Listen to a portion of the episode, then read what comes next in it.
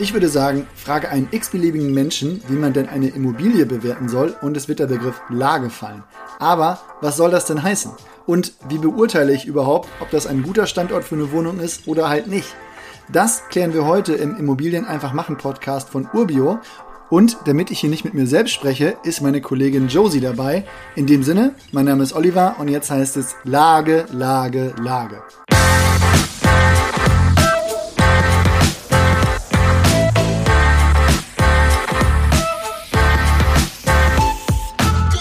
Glaube ja, das Sprichwort bei Immobilien, es zählen drei Kriterien, Lage, Lage, Lage, kennt man ja. Aber wie ist es denn jetzt eigentlich? Ist das eher ein Thema für KapitalanlegerInnen oder für SelbstnutzerInnen oder für beide? Klar, die Lage ist natürlich in beiden Fällen wichtig. Aber bei einem Eigenheim schaust du den Standort ja ganz anders an als bei einer Kapitalanlage. Bei der Selbstnutzung geht es ja hauptsächlich um die Frage, wo man gerne wohnen will und wo man es schön findet. Da hat jeder natürlich eigene Vorstellungen von. Manche Leute legen zum Beispiel Wert darauf, dass ihre Eltern oder Freunde in der Nähe wohnen. Andere finden es wichtiger, dass schöne Parks in der Nähe sind oder dass sie schnell zum Arbeitsplatz kommen können. Also insgesamt sehr subjektiv. Für Menschen, die eine Kapitalanlage kaufen, sieht das aber anders aus. Da sollte man sich die Lage sehr genau nach objektiven Gesichtspunkten aussuchen und keine Bauchentscheidungen treffen. Aber sag mal, warum eigentlich? Also ich könnte ja sagen, das ist eine Top-Wohnung, die ist vermietet, die kaufe ich. Warum sollte mich die Lage überhaupt interessieren? Ja, also erstmal sind das natürlich gute Gründe, eine Wohnung zu kaufen. Aber du musst ja auch langfristig denken. Die durchschnittliche Mietdauer liegt in Deutschland für eine Wohnung im Schnitt so bei acht Jahren. Das heißt, die Wiedervermietbarkeit ist wichtig. Und selbst wenn du die Wohnung gut ausgesucht hast, also guter Grundriss, gute Größe, tolle Ausstattung, wird von der Lage einiges abhängen. Zum Beispiel, wie hoch deine Mieternachfrage ist, welche Miete du auch verlangen kannst und wie deine Wertentwicklung sein wird. Eine Wohnung, die komplett identisch ist, kostet in Berlin mehr als in Jena. Ja, okay, das letzte Statement, das lässt sich jetzt nicht leugnen. Also okay, die Lage ist offensichtlich wichtig, denn sie hat einen Einfluss auf den Kaufpreis oder den Wert, aber wie beurteile ich die denn jetzt? Ja gut, eine Empfehlung über einen Podcast ist natürlich ein bisschen schwierig, aber es gibt ein paar Punkte, auf die du achten solltest. Die eine entscheidende Frage ist, lohnt sich die Immobilie langfristig für mich? Also als Kapitalanlage möchtest du eine Rendite erwirtschaften. Das kann sehr kurzfristig motiviert sein, dann schaust du auf den Cashflow und siehst zu, dass die Immobilie direkt auch einen Einzahlungsüberschuss erzielt. Oder halt auch langfristig, dann geht es darum, wie sich die Miete entwickeln lässt und wie die Wertentwicklung ist. Dafür musst du aber gut und dauerhaft vermieten können. Und um das zu erreichen, musst du die Mikro- und die Makrolage gut kennen. Wenn ich ganz ehrlich bin, klar schon mal gehört, aber definieren könnte ich es jetzt auch nicht. Ein bisschen kann man sich das vielleicht herleiten. Also Makro eben das große Ganze und Mikro eher die kleineren Details. Äh, für die Mikrolage geht es nämlich um die regionalen Faktoren. Da ist die Bevölkerungsentwicklung ein Beispiel. Gibt es hier mehr Zuzug als Abwanderung und wie stark ist das Wachstum? Außerdem ist die Wirtschaftskraft und auch die Kaufkraft der Einwohner und Einwohnerinnen interessant. Daran direkt angeschlossen auch die Frage nach dem Arbeitsmarkt, also wie entwickeln sich die Arbeitsplätze, welche Jobs werden hier geschaffen, wie sicher sind sie. Du kannst dir auch die Infrastruktur ansehen. Wie sieht es zum Beispiel mit der Verkehrsanbindung aus? Oder auch spannend die Wertentwicklung der Grundstücke und Immobilien. Es gibt also einige Faktoren, die hier eine Rolle spielen. Insgesamt geht es aber um die Antwort auf die Frage, wie steht es um das Zukunftspotenzial der Region oder der Stadt? Hm, was gibt es denn da so für Beispiele, wo diese Faktoren jetzt besonders gut sind? Ja, ist jetzt wahrscheinlich keine große Überraschung, aber die Klassiker sind Hamburg, Berlin, München, Frankfurt am Main, Köln, Stuttgart oder Düsseldorf. Also Großstädte und Metropolregionen, bei denen die genannten Werte einfach sehr gut aussehen. Da stehen die Chancen super, dass du langfristig Sicherheit beim Investment hast und bei der Entwicklung deiner Immo. Okay, Immos in diesen Regionen sind dann aber auch sehr, sehr teuer. Ja klar, wenn der Ort sehr gefragt ist, ist auch der Kaufpreis entsprechend hoch. Deswegen investieren aber auch einige Leute in Immos in B- oder C-Lagen, also zum Beispiel in Aachen, in Kiel, in Rostock, in Dresden, in Leipzig und vielen anderen Städten. Da hast du dann auch höhere Renditen und niedrigere Kaufpreise und teilweise halt auch immer noch eine sehr gute Wohnraumnachfrage und damit noch eine akzeptable Planungssicherheit. Je weiter du bei der Makrolage aber runtergehst, desto wichtiger ist es, dass die Immo eine gute Mikrolage aufweist und gut in Schuss ist, gut geschnitten ist und so weiter. So, Mikrolage hattest du eben schon erwähnt, da kommen wir gleich noch zu, aber jetzt mal eine Zwischenfrage.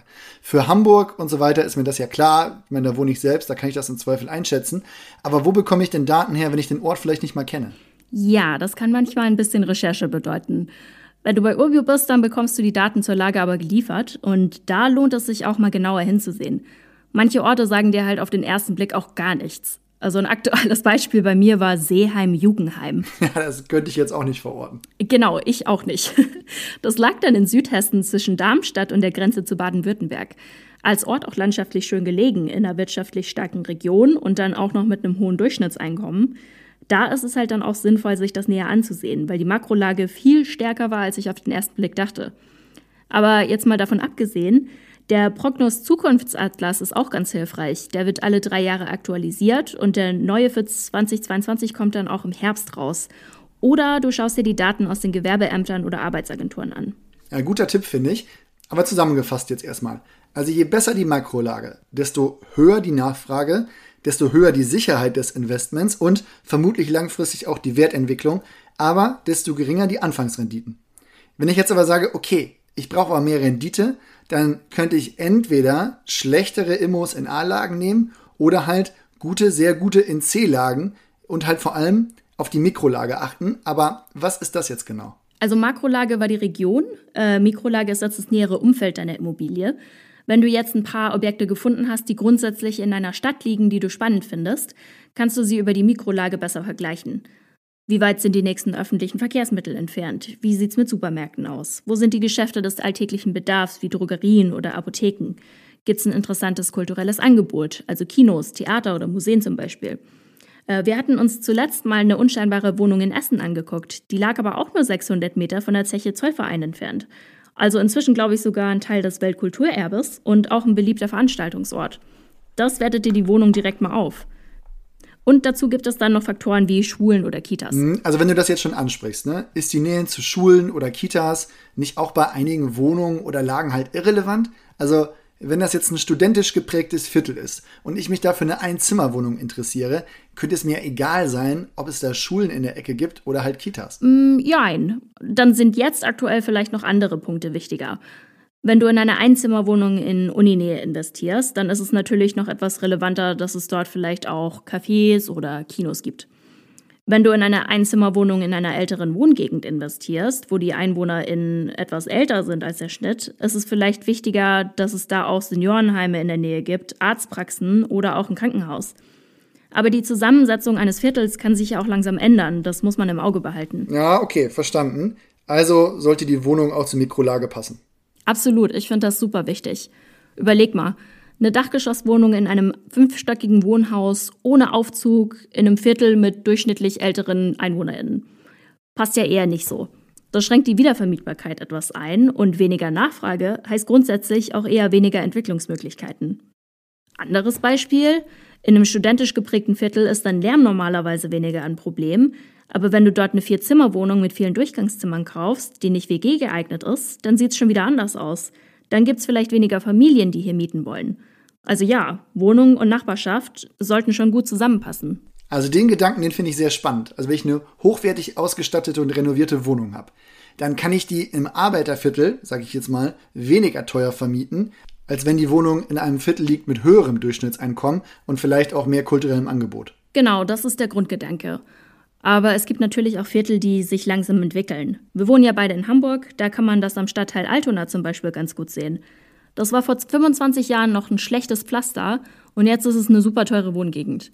Also sowas kann sich natürlich auch durch Zuzug und Gentrifizierung in anderen Vierteln ergeben. Naja, ich glaube, bevor wir jetzt noch weiter auf das Thema Gentrifizierung und Entwicklungsmöglichkeiten der Wohnung eingehen, machen wir für heute mal den Punkt.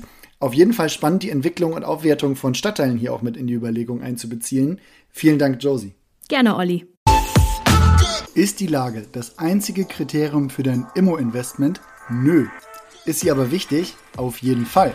Wichtig ist vor allem die Makrolage, also wie gut angebunden ist die Region oder die Stadt, wie sehen die Arbeitsplätze aus und an wie vielen Unternehmen verschiedener Branchen hängen diese Arbeitsplätze. Ist ja auch klar, wenn hier nur ein großer Arbeitgeber in der Region dominant ist, dann wird es halt eng, wenn es bei diesem Arbeitgeber mal schlecht aussieht.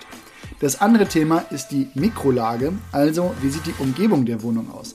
Lärmbelastung, Entfernung zum öffentlichen Nahverkehr oder Erholungsmöglichkeiten. Kurzum, alles, was die Wohnung für MieterInnen am Ende interessanter macht. Denn die Wiedervermietbarkeit und damit auch die Entwicklung der Miete und der Rendite sind entscheidend für den Wert deines Immo-Investments und der Fähigkeit, dass dieses Immo-Portfolio später zu deiner Altersvorsorge beiträgt. Damit das also klappt, muss die Wohnung auch zur Lage passen. Ein Beispiel, vier Zimmer, familientaugliche Wohnung im ersten Stock in meiner Kneipe, vermutlich schwierig in der Mieternachfrage. Ein- oder zwei Zimmerwohnung in Uninähe, Normalerweise sehr, sehr gut. Klar ist aber auch, Top-Makrolagen sind teuer, das heißt hohe Einstiegskosten und damit eher geringe Rendite. Was ich persönlich für eine gute Idee halte, sich direkt ein Immo-Portfolio in verschiedenen Lagen zusammenzustellen, mit zum Beispiel jeweils einer Immo in A, B oder C-Lage. Da ist man normalerweise besser diversifiziert und muss nicht so viel Eigenkapital in die Projekte stecken, beziehungsweise mischt da ganz schön Wertentwicklung und Cashflow-Entwicklung. Wenn ihr aber Fragen habt, dann schreibt uns jederzeit an podcast.urbio.com oder werdet Teil der Urbio Community. Bis bald und zur nächsten Folge. Macht's gut. Tschüss.